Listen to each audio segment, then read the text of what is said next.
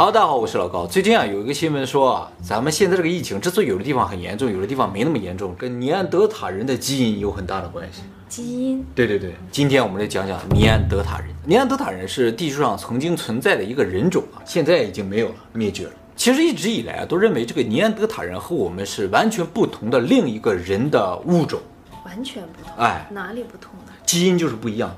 我们以前在进化那个影片有提到，说什么叫相同物种，什么叫不同物种。所谓相同物种，就是可以结合繁衍出后代，而这个后代也可以继续繁衍后代，这就叫相同物种。比如说我们黄种人、黑人、白人，从外表上看上去完全不一样，但是我们是同一个物种，因为我们有混血，而且混血也可以有孩子。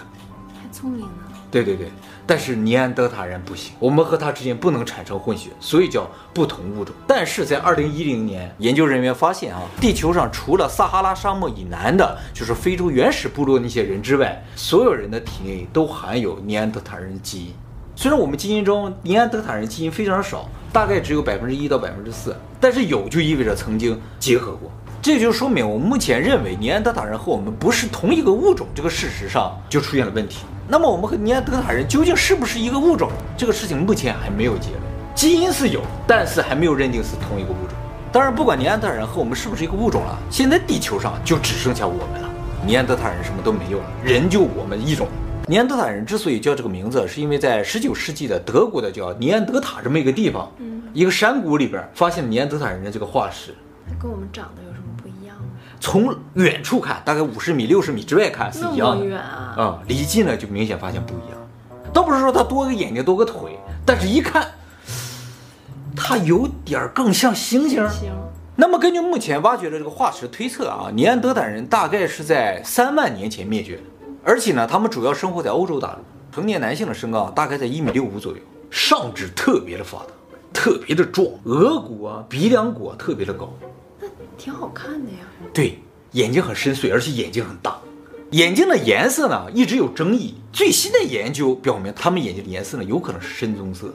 这个根据什么来推断的呀？根据基因，毛发特别的重，男性全部都是大胡子。他们和现在的欧洲人是不太像的啊。当然，他们也不是欧洲人的祖先了。现在的欧洲人金发碧眼，是特别晚才出来的一种人。据推测，欧洲人的祖先啊，出现在七千年前，也就是阿努纳奇那个时候。我们人类的祖先，如果按照单一起源说的话，应该全是非洲人的后代。我们都应该是黑眼睛、黑皮肤的，但是他们是白皮肤、蓝眼睛，从哪来的呢？现在怀疑是这样的，就是这个非洲人走走走到亚洲这边之后，越来越冷啊，像西伯利亚了之后啊，皮肤的颜色可能发生基因突变，有些人就变成了白色的啊，有一些人呢在欧洲呢，黑皮肤的人，但是眼睛发生基因突变，变成蓝色。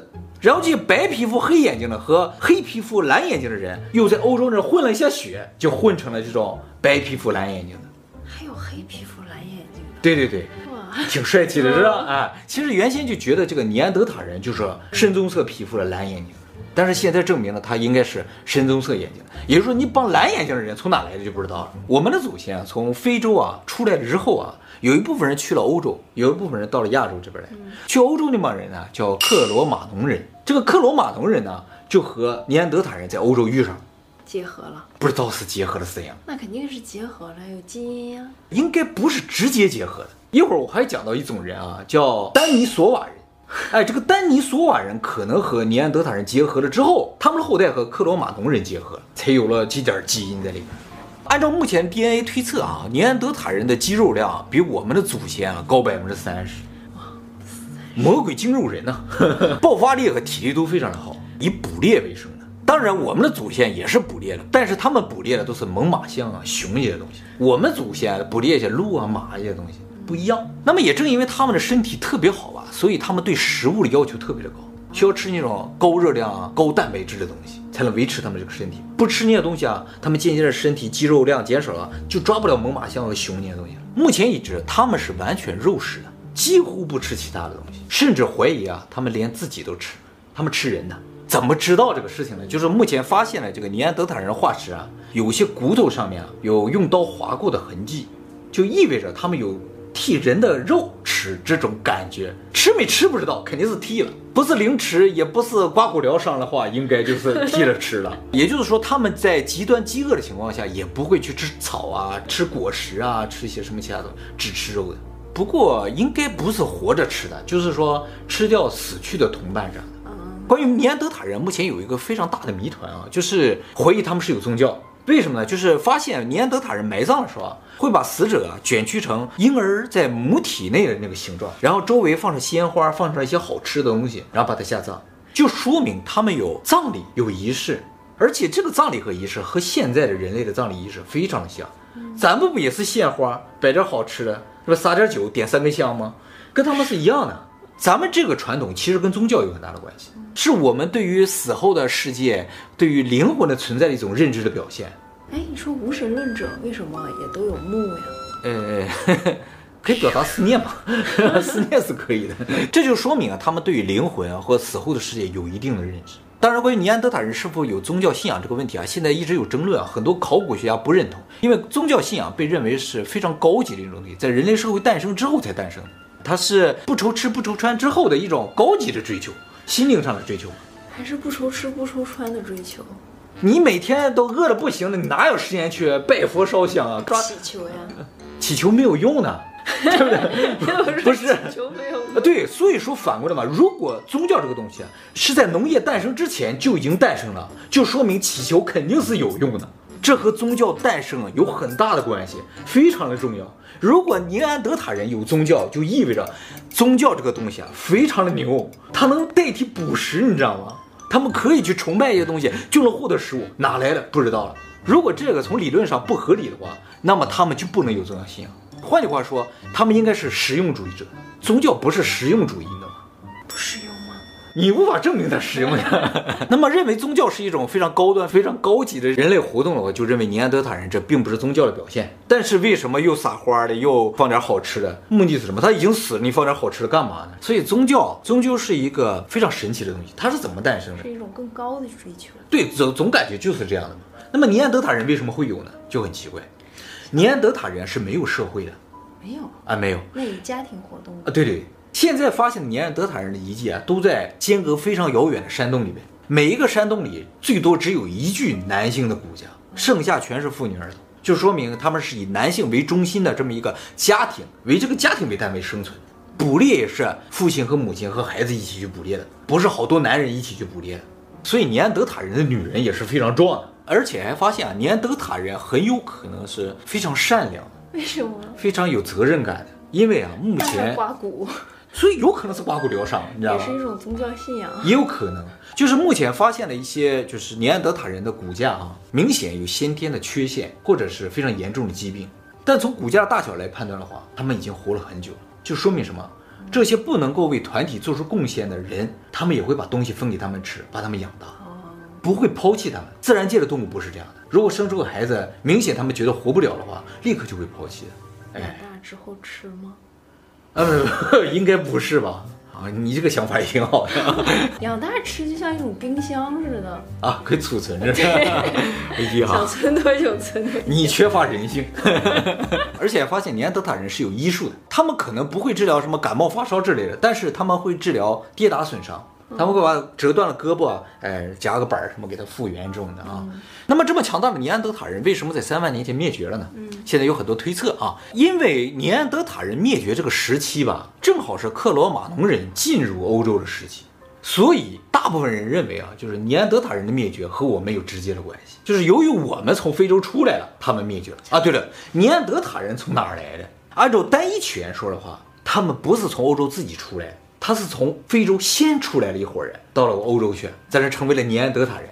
我们祖先是一直在非洲，后来出来，然后扩散到各个地方。好，我们先介绍一下克罗马农人吧。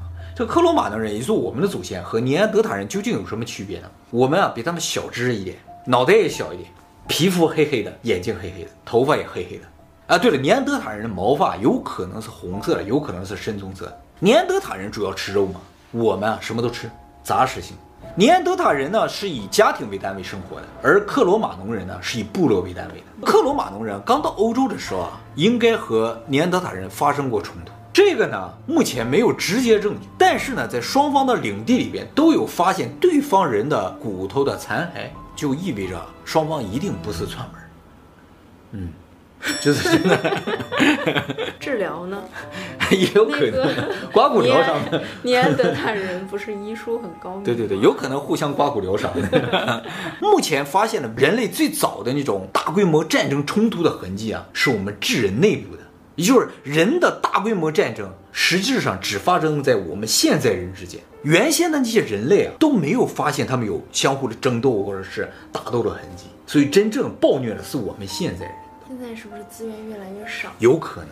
以前的人资源很多是吧？距离也比较远，嗯所以他们之间不发生什么问题哎，我们的祖先和尼安德塔人还有一个非常大的不一样，就是我们的祖先会使用远程攻击武器，嗯，飞矛啊、弓箭啊、飞石啊都会用。尼安德塔人不投掷的，他们是绝对的近身肉搏。肉搏。刀枪剑戟斧钺钩叉样样精通，就是不会射箭。好，那么根据尼安德塔人和我们祖先这些区别啊，基本上判断尼安德塔人灭绝有几个可能。一个呢，就是尼安德塔人他生活单位特别的小，所以啊，就造成他们的这个繁衍能力特别的弱。他们繁衍只靠家庭内部繁衍，近亲的几率也比较大，而且数量肯定不会很多，大家距离又比较远，没法通婚，所以总人口很少。克罗马农人不一样，部落为单位，这个人口可以迅速增长。人口一涨起来了吧，就占据了更多的食物和土地，自然而然，尼安德塔人的生活范围就越来越小，越来越小，最后就灭绝了。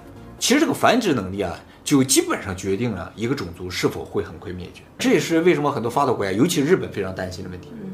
日本二零一九年人口减少了五十万，你知道吗？它整个鸟取县就五十万人口，所以二零一九年日本整个少了一个鸟取县，多么可怕呀！大家可能不知道一个县有多大啊，一个县对于日本来说就像一个省一样。你想想，一下少了一个省的人口，就一年。哎所以有专家说嘛，再不用多少年，反正日本就剩五百人嘛，日本这个种族就消失了。那么造成尼安德塔人灭绝的第二个可能性，就是他们的饮食结构，他们只吃肉嘛，所以赶上自然灾害的时候，那些动物没有的话，他们也没有东西吃，就饿死了。而我们什么都能吃，所以我们的对生存能力更强。他们这种不能吃植物啊，不是说不喜欢吃，是真的消化不了，嚼都嚼不了。它那个牙齿结构决定了植物啊，它嚼不碎，嚼不烂，所以吃下去也不好消化。那么营养少的话，肌肉很快就萎缩，就不好捕食，恶性循环就产生。而我们从植物里边也能吸收大量的营养，从哪儿来的呀？我们这么厉害，从非洲来。非洲的人从哪儿来呀？对呀、非洲也是从非洲来的。那么他们如果极端的没有吃的的话，就可能会互相吃掉死亡的同伴，或者呢，就是和我们之间发生一定冲突了之后呢，会吃掉战场上残留的一些残骸。这个吃人的事情也有可能造成尼安德坦人灭绝的一个直接原因。为什么？物种内部是不能够互相吃的，就是人是不能吃人的，狗是不能吃狗的，猫是不能吃猫的。物种设计当初就这么设计的，反正只要吃了就会引发非常严重的疾病。目前觉得这个尼安德坦人是得了一种什么病灭绝呢？就是因为他们吃了人之后得了一种叫库鲁病。这个库鲁病啊，以前在食人族部落里发现，得了这种病的人啊，大脑会坏死。他大脑坏死。对他坏死之前的症状是什么？就是不停的笑，一直笑到死，所以叫笑死病，也叫哈哈病。目前已知这个库鲁病啊是不治之症，得了一定会死，就像狂犬病一样。但是啊，这个库鲁病特别神奇，它不是由病毒引起，也不是由细菌引起，它的病原体是个什么东西啊？是个蛋白质。病毒引发疾病是病毒进入人体之后，它把人体内的这个核酸什么吸收过来之后，复制自己的 RNA 也好，DNA 也好，它里边有个 DNA 或者 RNA，它要复制这个东西，所以造成我们得病。蛋白质没有 RNA，也没有 DNA，但是库鲁病的这个蛋白，它也复制自己，它怎么复制啊？就是库鲁病的病原蛋白是一个错误结构的蛋白质。它走到正常蛋白质旁边之后呢，看了一眼，这个正常蛋白质啊就变成错误的，这么厉害？哎，跟它变成一样了，然后产生连锁反应，整个大脑就全部错误，就死掉了。吃手皮呀、什么的，算自己吃自己 你可以吃自己的，不能吃别人的。对对对，不能吃别人的，吃别人的，就是有可能传染疾病嘛。只要他有了病，你一定传染，因为你们俩都是人嘛。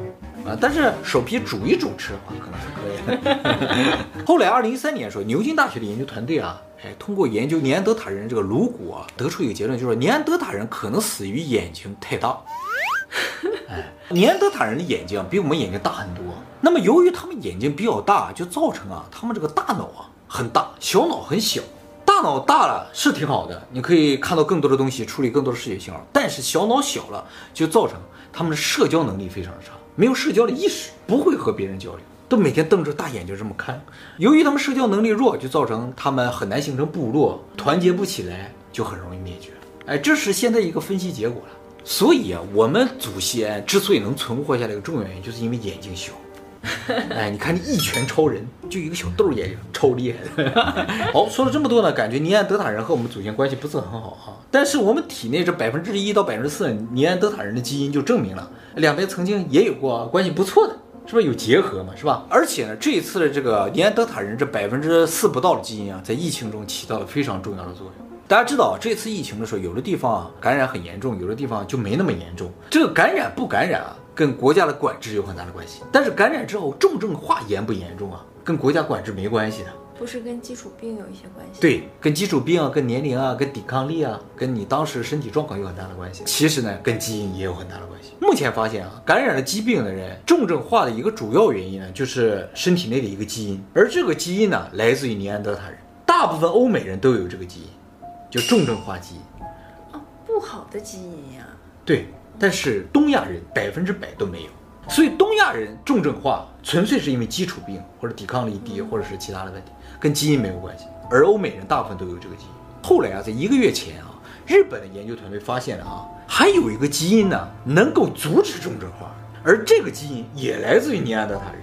就是说，我们从尼安德塔人继承了两个基因，一个是能够造成这个疫情的重症化，一个呢是阻止它的重症化。欧美人大部分两个都继承了。而我们亚洲人只继承了防止重症化的基因，没有重症化基因。哦，我们也有。哎，对，我们有尼安德兰基因，但是我们只有防止重症化的基因，没有重症化的基因。而欧美人两个都有，都有会怎么样呢？实验证明，重症化的基因的作用要强于防重症化基因的五倍以上。也就是说，两个都有，防止就没用了。而我们没有重症化基因，所以防止的作用就非常的大。日本每天就研究这些。对对对，所以他就不控制。两个基因都有了，比如欧美人、南亚人，就是印度、巴基斯坦、孟加拉国，哎，都是两个基因都有的。哎，孟加拉国、印度那边很严重，是不是？哎，而我们呢，就托了祖先的福了，我们没有那个重症化的基因，就没有必要那么紧张了。我的手都烧坏了。不是我们所有人都有防重症化基因，就是我们是铁定没有重症化基因。哦。防重症化基因的话，像日本有百分之三十人有，哦，百分之三十，对对对，这这些日本都调查了，都调查了，你有这个时间真的是，尼安德塔人两个基因都有嘛，你也是来自他的嘛，嗯、所以尼安德塔人很有可能当年也就是因为这样一场疫情而灭绝，啊，针对他们种族的这种，对对对对，我们的祖先没有这玩意儿，那么我们基因里边现在有百分之四不到是尼安德塔人的基因吗？啊，当然啊，我先强调一下啊，就是我们说了体内有百分之四不到的尼安德塔人基因，但是每个人占的部分是不一样。什么意思？就是说我有尼安德塔人的一二三四号基因，你可能有五六七八号基因。哦，这样。哎，所以现在整体来看的话，全人类大概有尼安德塔人的百分之二十左右的基因，但是每个人都不超过百分之四，很奇怪啊。哎，那么我们的基因里边除了尼安德塔人的基因，还有就是丹尼索瓦人的基因。这个丹尼索瓦人是二零零八年才发现的，一直都不知道地球上有这么一种人。在西伯利亚一个叫丹尼索瓦的洞穴里发现了一个小女孩，哎，她的骨头。而这个小女孩的父亲是丹尼索瓦人，母亲是尼安德塔人。这都找到了，哎，这都找到了，那就证明尼安德塔人跟别人结合了呀。对，他跟丹尼索瓦人结合了，没有发现和我们直接结合的这种结果。而这个小女孩应该很小就已经死掉了，所以她和我们人类应该也没有结合过。就是其他其他家庭，对对，其他家庭。丹尼索瓦人发现比较晚嘛，所以目前研究并不多，对他们了解非常的少。目前已知，丹尼索瓦人很有可能是在一万五千年前灭绝的，也就是说，他可能是地球上最后灭绝的一个人种。怎么灭绝的也不知道。后来在二零一八年的时候，加州大学啊用 AI 对这个人体的所有 DNA 库进行了个整体的分析之后，发现人除了尼安德塔人、丹尼索瓦人的基因之外，还有一个未知种族的基因在里面。也不能说种族啊，就是一个未知的祖先，都不一定是人，那不一定是人啊，因为就这么一小个断片，你说这是个什么东西也不好说，是吧？有可能就是阿努纳奇之类的。外星人，外星人也是有可能的，因为我们有了这个东西，所以我们才成为了最后的人类。所以根本上我们是智人和尼安德塔人，还有丹尼索瓦人，还有一种未知祖先的混血儿。哎，我们都是。当然了，那个非洲原始部落了，他们是纯智人。所以地球上现在应该说有两个人种了，纯智人。纯的。纯智人就是撒哈拉沙漠以南的那些原始部落里边人，他们是纯智人，没有丹尼索瓦人基因，也没有那个尼安德塔人的基因，但是有未知祖先的基因。他们这段基因跟我们是一样的。对，如果非洲的原始部落消失了，那智人就真的灭绝了。那他们才是真正的人族啊！啊，对对对，你可以这么理解。哎，我们是。混血后，后一批的基因是不一样，可是我们和他能交流，好神奇啊！好神奇啊！终于看到他们了，终于发现了另一个人种啊！应该保护起来，保护起来，绝对应该保护起来。智人啊，说白了就是长得帅一些。智人长得帅啊！哦，对，比以前的几个种族，呃，对对对，以前的种族啊，特别的壮，你知道，有点真的有点像，更像动物那个方向，而智人更像人。智人腿更长，腿更长，然后更瘦弱一些。完都是投掷的，不是肉搏的。学了《孙子兵法》。